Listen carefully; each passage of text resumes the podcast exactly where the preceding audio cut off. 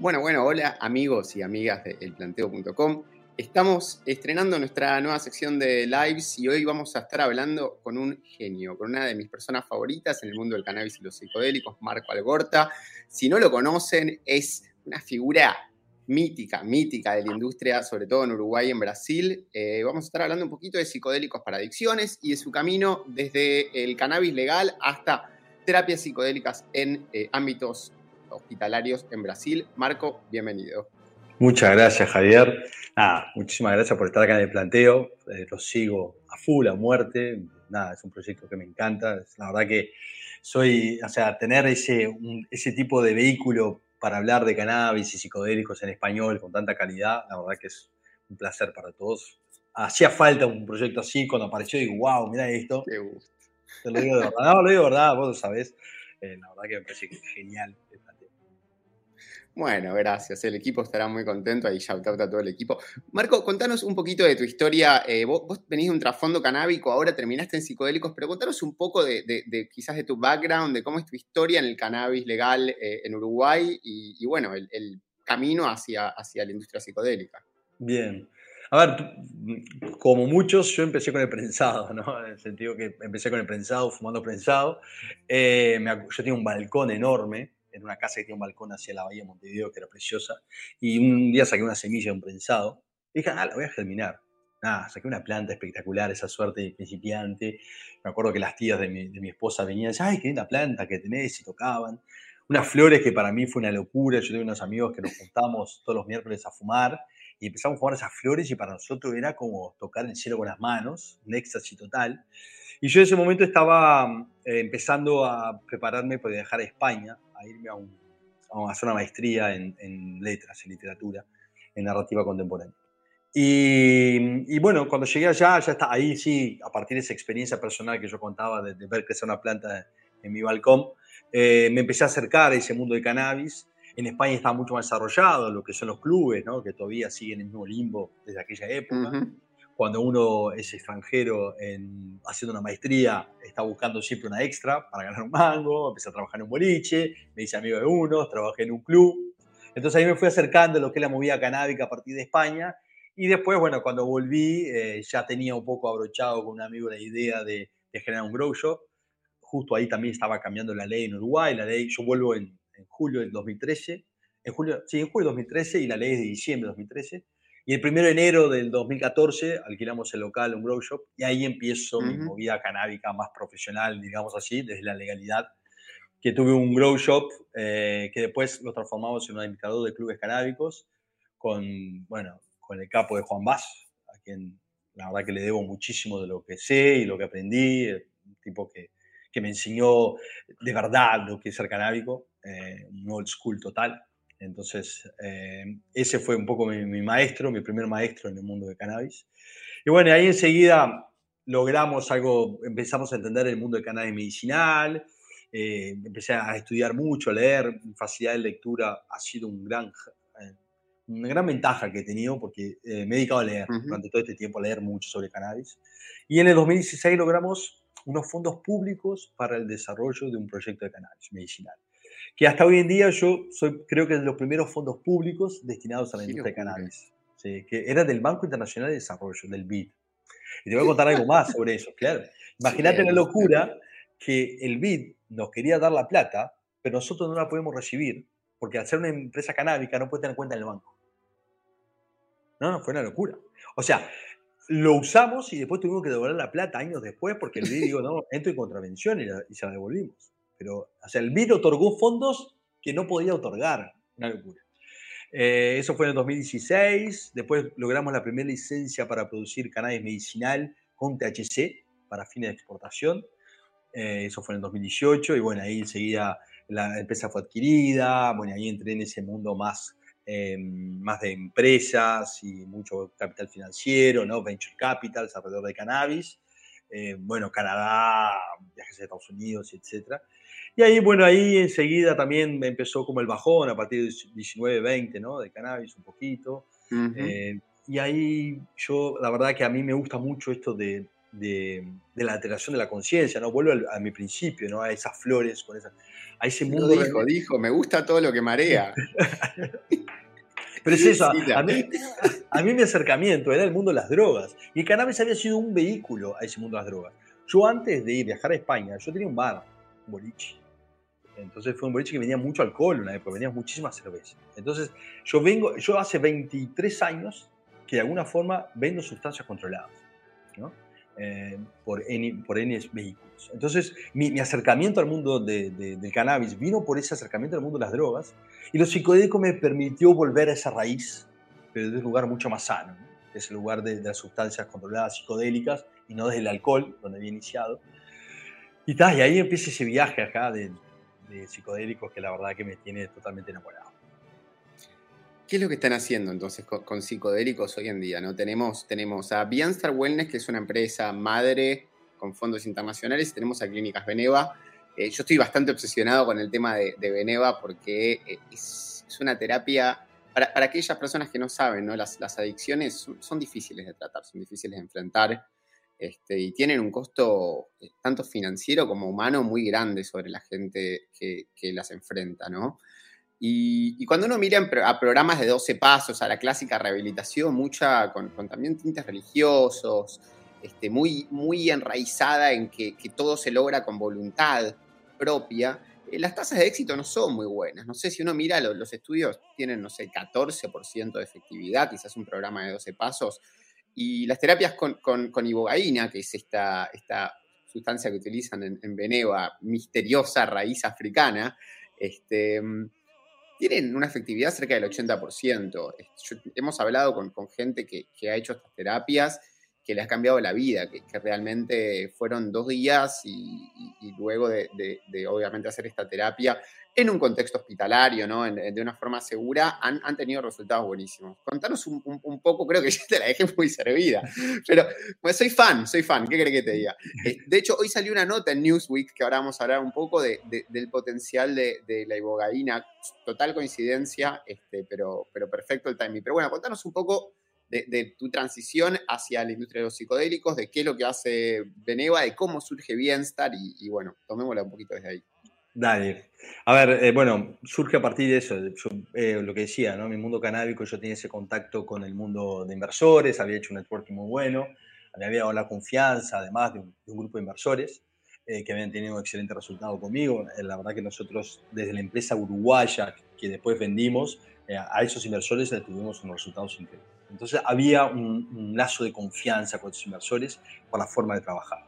Entonces, en realidad, fui a ese grupo con una idea Digo, mira, yo creo en el potencial de, Latinoamérica, eh, como creía en los cannabis, pero creo en el mundo psicodélico más aún. Y ahí fue el porqué, yo creo que ahí fue mi enganche. Y yo decía, mira, en el cannabis, cuando nosotros llegamos con el cannabis medicinal, era como, ah, tenemos que buscar agua en el desierto. ¿ah? Pocos médicos sabían de cannabis, eh, el cannabis estaba muy asociado a un uso adulto, jamás asociado a un uso medicinal. era, muy difícil. Pero si uno, cuando uno habla de psicodélicos y cuando uno va a países como Brasil o como Perú, hay una conciencia social.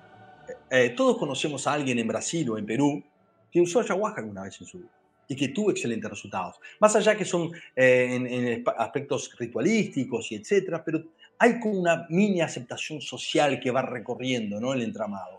Y al mismo tiempo, si uno analiza lo que son las publicaciones científicas, Latinoamérica es de los países líderes en publicaciones científicas, de, las regiones líderes en, publicaciones científicas alrededor de temas psicodélicos. Después de Estados Unidos e Inglaterra, Brasil es el primer país en publicaciones científicas, eh, hablando, o sea, ciencia occidental. Con ese me dejaste de cara. Me acuerdo que lo mencionaste una vez en septiembre en la, en la expo que hicimos en Panamá y me quedé duro Duro. o sea, Brasil tiene todo un networking, todo un espacio de gente que trabaja con psicodélicos.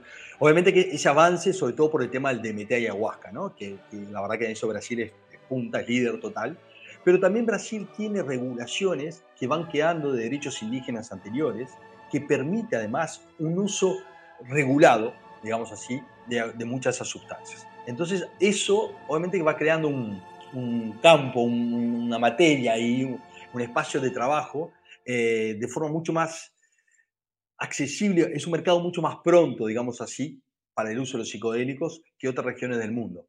Entonces, a, partir de, ese, de, esa argumentación fue que logré lo que fue la, primera inversión, eh, que un poco la idea era esa, era generar una red de clínicas en Latinoamérica para latinoamericanos, ¿no? Porque ya había algunas, algunas clínicas fuera de Estados Unidos, en Latinoamérica, sobre todo en México, pero esas siempre volcadas o mirando a los pacientes eh, americanos o canadienses en una especie de turismo, eh, turismo, seamos, ritualístico terapéutico, ¿no? Eh, pero no había algo que estuviera pensado, hecho para latinoamericanos desde Latinoamérica. Y nosotros creíamos absolutamente en eso. Entonces, esa, esa es el, el primer, la primera huella de Bienestar, eh, ese proyecto. Y bueno, y ahí analizando todos los espacios regulatorios y etcétera, vimos una enorme oportunidad en Brasil, un poco por lo que yo nombraba a los científicos, también por, por temas regulatorios. Hay una libertad regulatoria en Brasil mucho más amplia que en otros países. Podemos hacer ibogaína. Eh, Creo que en breve vamos a estar haciendo DMT de ayahuasca en uso medicinal terapéutico, ya, hicimos, ya hacemos ketamina. Además había, como obviamente cuando te pones en San Pablo, son, es una Argentina entera en San Pablo, ¿no? Eh, entonces ahí tenés también unas condiciones económicas muy interesantes. Y arrancamos por ahí, y arrancamos con esas clínicas Beneva, que son como un brazo de bienestar, eh, que, que, estamos operando en San Pablo y en la ciudad de Curitiba. Y bueno, y una de las cosas que hacemos tratamientos con ketamina, que son tratamientos volcados más a, lo que es la depresión, la depresión refractaria, o sea, recordemos que alrededor del 14% de la población mundial sufre de depresión, ¿no? de forma diagnosticada, y de ese porcentaje, el 30% no encuentra resultados con las terapias convencionales. ¿ah? Entonces ahí es donde entra la ketamina, ese 30% que no logra resultados con las terapias convencionales. estamos hablando de un universo enorme de personas que no logran resultados con lo que hay hoy en día disponible eh, a nivel médico. Esa es una. Y la otra, que es la, que nos llena los ojos a todos, es la ibogaína. La ibogaína es un tratamiento que se viene haciendo hace muchos años. Eh, hay mucha evidencia científica hecha alrededor. Nuestro médico jefe tiene 27 años de experiencia con la ibogaína. Eh, que se recomienda mucho para lo que es el tratamiento de adicciones.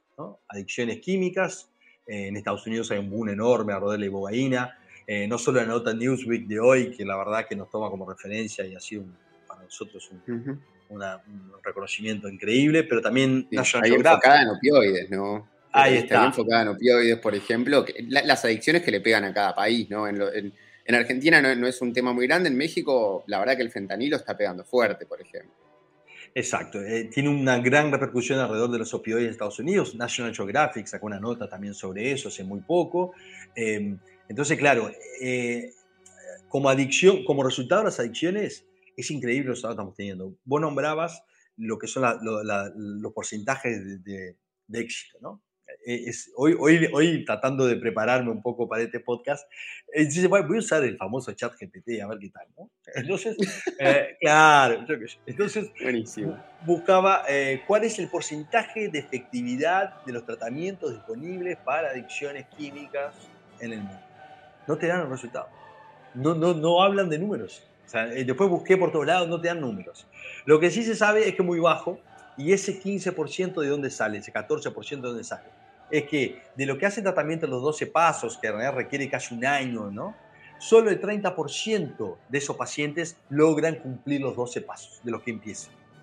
Y de del 30%, un poco menos la mitad tiene un resultado efectivo. O sea, de ahí viene esos 14% eh, del total de personas que empiezan un proceso de curación de los tratamientos clásicos que logran efectividad. Y nosotros eh, si analizamos todo el historial de nuestro, médico, de nuestro médico, que son más de 2.500 pacientes, él tiene un 80% de efectividad. Desde que nosotros agarramos la operación, que pusimos a otro psiquiatra de referencia, un capo total, doctor Dachu Xavier da Silveira, que es, hace un grado 5 en la Universidad de San Pablo, que es la principal Universidad de Medicina de Brasil, eh, para ayudarlo, para apoyarlo, nuestra efectividad pasó al 90%, ¿ah? hasta seis meses después del tratamiento. O sea, realmente estamos aportando algo que realmente está cambiando la situación de la dependencia química. Y yo creo que se debe, más allá de la ibogaína, pero que tampoco es mágica, yo creo que también se debe al abordaje distinto que tenemos frente a la dependencia. Eh, la dependencia, la dependencia es visto, visto como una enfermedad, como si fuera un sarampión, ¿no? Nada más alejado de eso. La dependencia es un síntoma. ¿No? Es un, la persona termina de dependencia porque tiene un, problema previo en su entorno familiar, profesional, llamémoslo como quiera. Pero es, es un lugar donde se vuelca, es un lugar de refugio la dependencia química. Nosotros la tratamos desde ese lugar, no desde una enfermedad, no la consideramos nunca una enfermedad. ¿ah? Nos decoramos un problema sintomático que sabemos cómo afectar ese síntoma para que el curado de ese síntoma pueda trabajar su propia enfermedad. Y yo creo que ese abordaje, que es un abordaje que sí, son dos días la, la pero son mínimo ocho semanas de protocolo. ¿no? Que todo son seis meses, seis semanas de preparación del paciente con psicólogo y psiquiatras, preparando ese momento de la ibogaína, tratando de, focalizar dónde él quiere resolver, haciendo un detox en esas seis semanas, acompañando al paciente en ese detox, ayudándolo, prescribiéndole algunas, algunos otros eh, medicamentos para ayudarlo en cualquier problema que pueda tener de detox, ¿no? Eh, dando un acompañamiento total, ¿no? No es que, bueno, venir desintoxicado y, y no, te acompaño desde el primer día. el, viaje, ¿no? la experiencia, digamos así, esa experiencia que es realmente muy simbólica, muy fuerte, y después es todo eso que viviste esos dos días, que es un día en realidad, todo esos días que viviste, bueno, después tenés dos semanas más para trabajar mínimo dos semanas, la mayoría sigue con nuestros terapeutas, pero mínimo dos semanas para que trabajes eso en integrarlo a tu día a día. A realmente no solo que cambies los circuitos de adicción de tu cerebro, que es el efecto químico, la ibogaína, pero también que puedas a partir de eso crear conductas nuevas en tu vida que te alejen de, de ese síntoma y puedas curar la enfermedad previa que te llevó a la adicción. Entonces es todo un viaje, es todo un viaje desde el primer día hasta el último. Tengo un millón de preguntas, voy de atrás hacia adelante. Una de las cosas que decís es, la cosa de la parte del detox, que es algo que yo me pongo en, el lugar de una persona con, cierta dependencia y es como la parte más difícil, me imagino, ¿no? Como que uno, uno le cuentan de ibogaine y dice, ahí está cura mágica, dos días de terapia, hice un viaje psicodélico con, un terapeuta, con una terapeuta y estoy curado para siempre. ¿Cómo, cómo es la parte esa de detox? Digo, ¿cómo, es ese acompañamiento? ¿Cómo, ¿Cómo, lográs? Porque después uno dice, bueno, ya está, estoy, estoy limpio hace no sé un mes, ¿para qué necesito la terapia? ¿Viste? Si ya logré estar limpio un mes, que es un desafío enorme. A ver, eh, eh, seis meses, seis semanas, perdón, es lo mínimo, ¿no? En realidad, en promedio, la preparación dura 14 semanas. Ese es el promedio que tenemos. Em, y algunas duran más. Eh, es el momento más, es el momento crucial. Es el momento crucial. Es momento donde el paciente se convence que tiene que liberarse de la droga. O sea, liberarse de la adicción. Es el momento, pero hay que, él tiene que entrar convencido. Y claro, sin duda es el desafío más grande. La montaña está ahí la experiencia es el pico y después es una bajada preciosa. Pero la subida es ese momento del detox. Y por eso el acompañamiento es clave acá, ¿no? Es obviamente el psicoterapeuta que puede tener una o dos sesiones por semana, realmente acompañarlo en el día a día, ayudarlo con un apoyo, y ahí el psiquiatra entra, decir, bueno, eh, si querés te damos algún tipo de medicación para que puedas ir haciendo ese destete de, de tu adicción, sin tener síntomas de abstinencia, sin entrar en problemas de ansiedad, eh, ir controlando el día a día de ese paciente.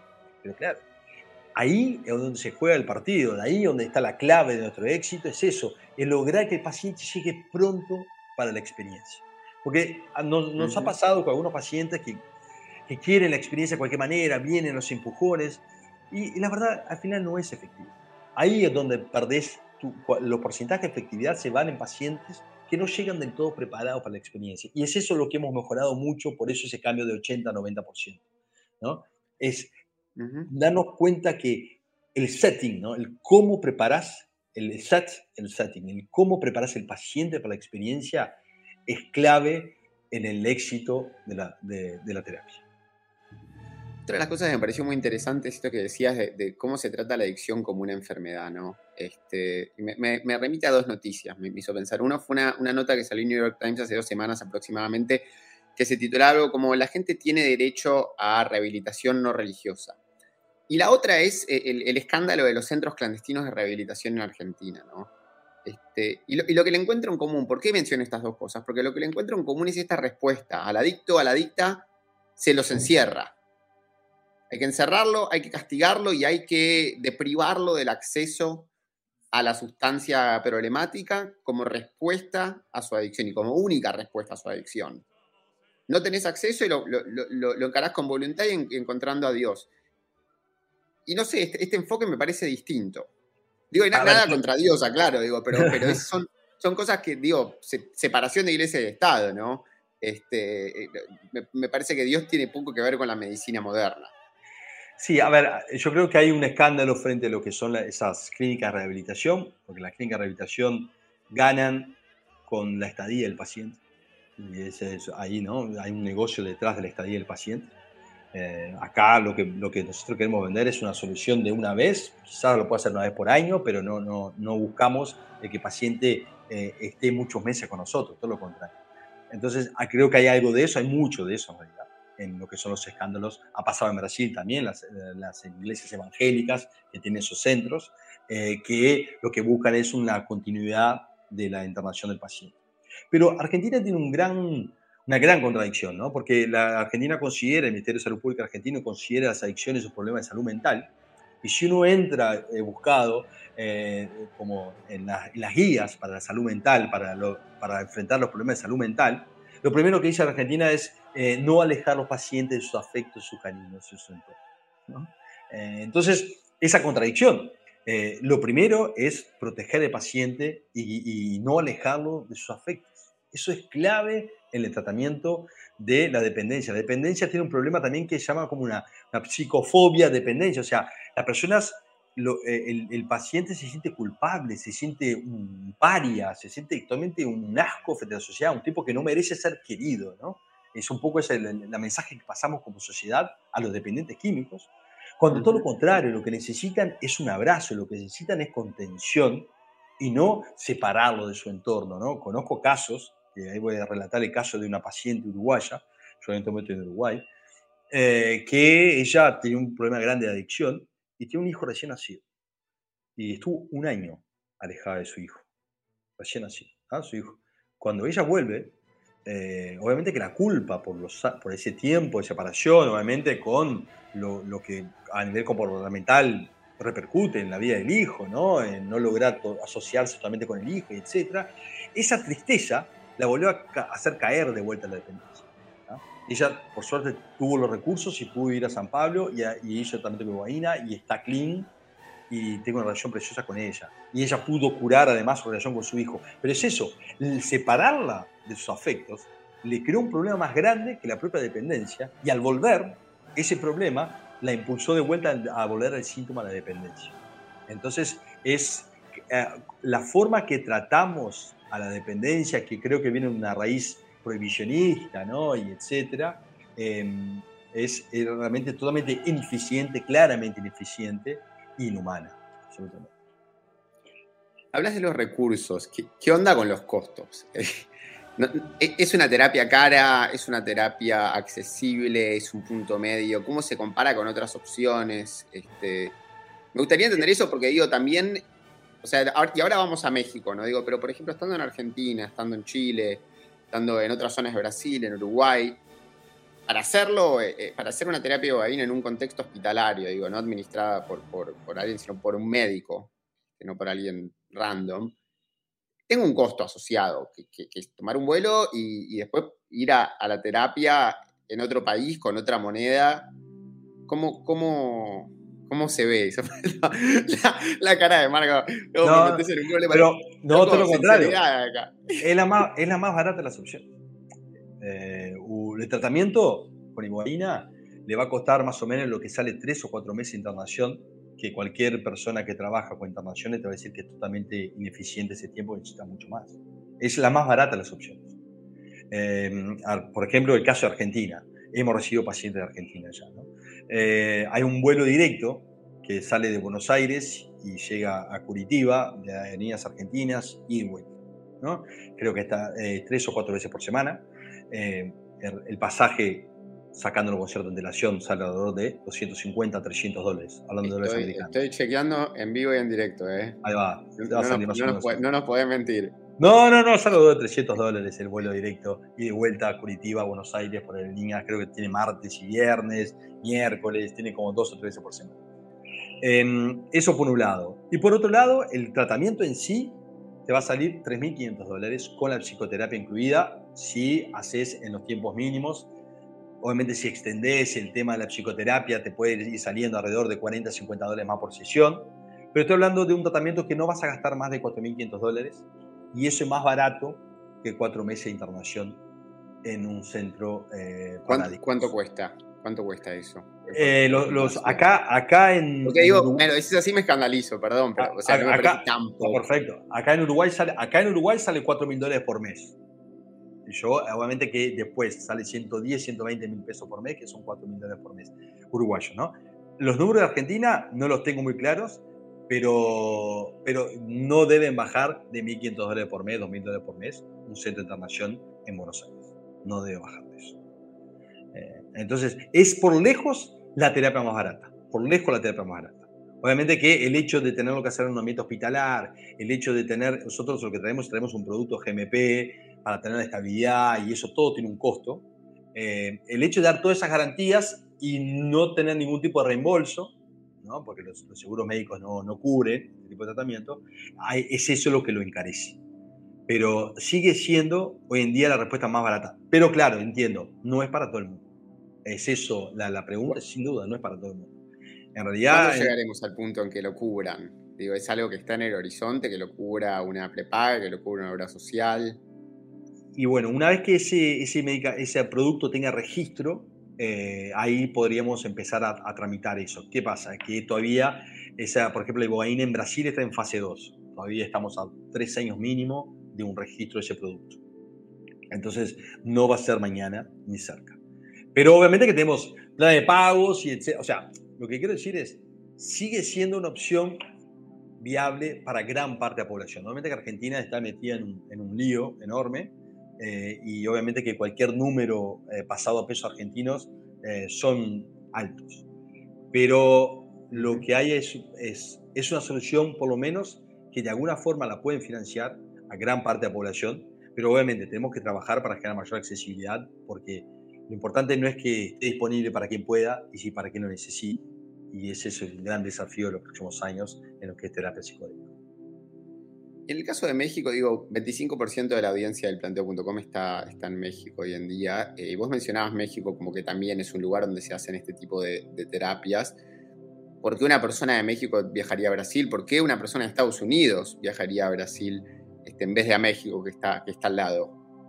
Bueno, México tiene, no tiene regulación sobre ibogaína. Brasil tiene una regulación sobre ibogaína. México no la tiene. No la prohíbe, pero no la tiene. Entonces, ¿qué pasa? En México la ibogaína es dada en ambientes no hospitalarios, o sea, que en espacios que no son clínicas. Entonces, todo el proceso de detox, todo el proceso de, eh, pasar otro tipo de medicación junto a la ibogaína para controlar algunos efectos que puede haber adversos, como malestar estomacales, etc. Todo lo que es la importación a través del regulador sanitario, que es como hacemos en Brasil, para que sea GMP un producto estable, no se puede hacer en México. En México está libre hacerlo, pero no es un ambiente hospitalar. Nosotros tenemos clínicas de México que, México que nos están pidiendo muchas veces, che, por favor, ¿no pueden conseguir morfina? ¿No pueden conseguir cosas básicas de una clínica médica? Porque ellos no son una clínica médica. Entonces, la diferencia es enorme. Nuestro abordaje de la ibogaína es único porque es un abordaje absolutamente médico. Es criticable, puede ser, pero es absolutamente médico eh, y, eso genera un montón de garantías a los pacientes que no las tienen en las clínicas mexicanas.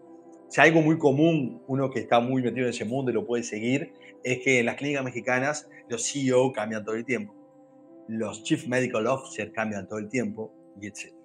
Son muy inestables. ¿Por qué? Porque no hay una regulación que las proteja, eh, no hay una regulación que las prohíbe, pero tampoco que las protege. Nosotros sí tenemos una regulación que nos protege y nos habilita a hacerlo. Entonces lo hacemos a través de tarjeta de créditos, eh, a través de documentos oficiales, en hospitales, eh, en clínicas médicas que dan otro tipo de tratamiento y también ibogaína. O sea, realmente lo metemos en un ambiente eh, súper médico, hipermédico, y eso frente a, a todos esos pequeños problemas que puede la ibogaína. La ibogaína tiene un gran tema y si uno busca ibogaína rápidamente en internet va a ver, le va a saltar todas las, las noticias malas sobre la ibogaína, sobre los riesgos. Yo te iba a preguntar el perfil de riesgo. Exacto. ¿Por qué? Porque tiene cierta alteración en el ritmo cardíaco la ibogaína. Pero si uno genera los procesos previos antes, los exámenes, estabiliza los niveles de magnesio, por ejemplo, eh, en las personas antes del tratamiento, la acompaña y además tiene un backup de un hospital frente a cualquier descompensación, el riesgo es, en este momento nosotros, cero. Jamás tuvimos un problema con un paciente, jamás. Eh, porque tenemos un protocolo muy estricto y que protege a los pacientes. Todos los problemas que han habido con la heroína han sido por falta de respeto a los protocolos, que sí pueden desencadenar en problemas graves de salud, que, es eso lo que ha ocurrido y es eso lo que ha manchado un poco el nombre, el, nombre de la heroína en el mundo, eh, porque se ha hecho en ambientes no preparados para hacerlo. ¿Cómo es un viaje de ibogaína? Cambiando ah. totalmente, pues te iba a preguntar por el perfil de seguridad, pero viste, porque es eso, hay una mezcla de muchos estudios que se enfocan en los riesgos, muchos estudios que se enfocan en los beneficios, este, pero, pero bueno, nada, creo que un poquito nos contestaste, no sé si hay algo que quieras agregar ahí o, querés contarnos cómo es un viaje. No, quiero contar, sí, quiero contar cómo es un viaje. y, lo, voy a contar desde mi lugar de psiconauta absoluto que soy, eh, sin vergüenza. Em, el, viaje empieza obviamente con lo que es la toma, ¿no? Es el momento de, se llama la subida, o que es un momento donde Em, empieza el viaje. ¿no? Al, principio hay, un, hay una sensación de negación, eh, hay un, primer momento de negación, diciendo que estoy haciendo acá, confusión y negación, que estoy haciendo acá, esto no me está pegando. ¿no? Hay un momento que uno empieza a pelearse con uno mismo. Eh, uno entra en ese circuito, pelea, pelea, pelea, pelea, pelea, oscuridad, hasta que un momento que hay como un, choque, ¿no? Hay como, uno siente algo que, que, que, que, hay como una quiebra, ¿no? Ese momento que a uno le viene frío, eh, se, pone en la cama, así, es una cama de hospital, si tiene auriculares se los quiere sacar, es un momento de, casi muerte, ¿no? Eh, si nos ponemos místicos es el momento de la muerte. Ah, entonces ahí hay un momento de mucha, muy, muy, duro, ese momento más duro del viaje, que es a la hora de tomar la ibogaína, que es el momento más duro del viaje, en ese momento donde, wow, realmente vas a las catacumbas. Eh, y ahí empiezan a venir imágenes, ¿no? Ese momento que ahí empiezan a surgir imágenes. Las imágenes en, las experiencias con ibogaínas son imágenes que son recuerdos, la mayoría de los pacientes cuentan, y, me ha pasado lo mismo a mí, eh, son recuerdos de la infancia, recuerdos que fueron muy importantes para ti, recuerdos con peso simbólico muy grandes, pero no es que uno va y visita esos recuerdos, uno vuelve a vivir esos recuerdos, uno vuelve a, a estar ahí. Eh, yo, siempre cuento una historia que ah, uno de mis grandes conflictos en mi vida ha sido mi imagen paternal, porque bueno, mi padre se separa de mi madre cuando estaba embarazada de mí. Entonces yo siempre tuve un conflicto paternal ahí muy grande. Aparte yo nací en San Pablo, siendo hijos de familia uruguaya. Mi abuelo, que es el patriarca de la familia que nos lleva, lleva a toda la familia a Brasil, había fallecido también en ese momento. Entonces era, algo, era un rollo que yo siempre tenía en mi cabeza. Y, y nosotros cuando yo era chico, todos los domingos de mañana, antes de ir a un club llamado el Rancho Uruguayo, en San Pablo, eh, nosotros pasábamos por el cementerio donde estaba enterrado mi abuelo. Era, era el, ¿viste esas cosas de la familia de antes, viste? De la década de 80, es terrible. Eh, que, que, íbamos a ver el abuelo muerto, la lápida del abuelo muerto, todos los domingos de mañana, y yo tenía 3, 4 años, antes de ir a jugar al fútbol con mis primos, y a pasar, a jugar un asado y a divertirnos y a tocar la guitarra. Y claro, no sé, porque iba a poner flores, ¿viste? Y a ver a mi abuelo llorar frente a la lápida. Y, y yo en el viaje volví a ese lugar o sea, estaba en ese conflicto de la figura paternal que lo venía trabajando previamente en, las consultas, que era algo que yo sabía que lo quería trabajar durante el viaje, y volví a ese lugar, pero no es que volví a ese lugar, volví a ver esa lápida, volví a ver la fecha, el bronce, volví, o sea, estuve ahí. Y claro, para mí fue, wow, fue, fue un alivio, porque yo dentro de ese conflicto de, de quién era mi padre, si era mi, mi, figura paternal, si era mi padre o si era el novio que mi madre tuvo, no sé qué, no sé cuánto, yo me di cuenta que siempre había sido mi abuelo, y no mi abuelo, mi abuelo muerto. Y yo resolver eso en mi vida eh, ha sido trascendental. Yo resolví eso en ese momento. Estuve ahí, lo volví a resignificar, volví ese recuerdo que lo tenía atrapado, pero volví a hacer una nueva lectura sobre él. ¡Wow! Me saqué 300 mochilas de arriba. Entonces, ese tipo de imágenes son muy fuertes y son muy contundentes en, los viajes de Bogaína. Después, a muchos se le aparece la mamá y boga. a mí no se me apareció, lamentablemente, me la quedé esperando, no se me apareció. Pero después de esas imágenes viene un momento de trascendencia. uno empieza como a trascender, a sentir esa cosa de, conexión con el universo, de conexión con el todo, ¿no? empieza como a aflorar. Y ahí después empieza lo que llama, ahí es el pico del viaje, y ahí empieza la bajada, que es ondular, que uno empieza a, a resignificar cosas de su vida, a pensar en sus amigos, a pensar en sus hermanos, a pensar en su vida profesional, ¿no? Empieza como a resignificar, hasta que va aterrizando a las 6, 7 horas, y claro, uno sale totalmente conmovido, con un momento de mucha neuroplasticidad en su cerebro, eh, con ganas de, de, rehacer la vida de otra manera, de volver a la vida y etcétera. Es un momento que uno siente que tuvo la cura mágica, y ese es un momento también que hay que frenar un poquito, y ahí viene, lo bueno es, es eso, la integración, ¿no? Eh, bueno, integración. Con, todo eso que viví, ¿cómo hago para bajar la tierra y tocar mi vida a partir de ahora? Bueno, eso es fundamental. ¿Y ahora qué? sí, el baldazo de agua, ¿ahora qué? ¿Viste el Ice Bucket Challenge y después, y después ¿dónde, está, ¿dónde está la toalla? Eh, ahora hablas de neuroplasticidad y me hace pensar obviamente en otros psicodélicos, ¿no? Durante mucho tiempo estuvo muy de moda el LSD, ahora está de moda la psilocibina, full todo el mundo, los honguitos, microdosis, macrodosis, dosis heroica. ¿Cómo, ¿Cómo, son distintos? ¿Cómo son parecidos? ¿Qué tienen en común? ¿Qué tienen de distinto con la ibogaína? Digo, para entenderlo, bajarlo un poquito a, quizás sustancias que son más conocidas. Si ustedes no me hubieran hablado de ibogaína, yo la única razón, el único acercamiento que había tenido con la ibogaína habían sido unas notas que habíamos sacado en 2020, en 2021 en el planteo sobre qué es la ibogaína. Pero no, no, le había prestado mucha atención, no, no es algo que está disponible, no se usa en la fiesta, no, no es una, no es una sustancia de, circulación común y masiva, ¿no? Entonces digo, como para, para compararlo con quizás experiencias que, que, alguna de nuestros videntes hayan vivido, LSD, psilocibina. El efecto místico es muy parecido. ¿Ah? El efecto místico es muy parecido. Esa famosa disolución del ego para los más psicoterapeutas, eh, nirvana o conexión con Dios, para los que quieran ser religiosos, ese efecto místico es muy parecido. ¿ah? Es muy parecido y atraviesa un poco casi todos los psicodélicos. La diferencia con la ibogaína y la psilocibina es que la ibogaína trabaja en los mecanismos de recompensa del cerebro, por eso es tan buena con las adicciones. ¿Ah? Ella trabaja en otro, no es serotonínica como es la psilocibina, trabaja en otro tipo de, de, receptores que cortan esos mecanismos de recompensa que tenemos con, podemos tener con el azúcar, con la Coca-Cola, eh, con la comida, con la cocaína, con la heroína eh, y con, por ejemplo, eh, tenemos muchos pacientes que vienen por gambling, porque juegan póker online, ¿no? Entonces, eh, es, es, esa la gran diferencia de la ibogaína. Además, la ibogaína es más fuerte, es más potente. la ibogaína es considerada el, psicodélico más potente de todos. realmente es, te mueve y también puede generar malestar. puede generar malestar de estómago. a veces uno no fue mi caso, pero relatos, por ejemplo, esa paciente uruguaya yo contaba, ella eh, en el momento de las imágenes, donde ella ve una mesa, ella me contaba que ve una mesa toda servida de cocaína, y en el momento que se agacha para esnifar, empieza a venir eh, arcadas, arcadas en el, en, el, en, el, hospital y vomita todo. Y después ella asocia, hasta hoy en día asocia, ella la cocaína le da ganas de vomitar.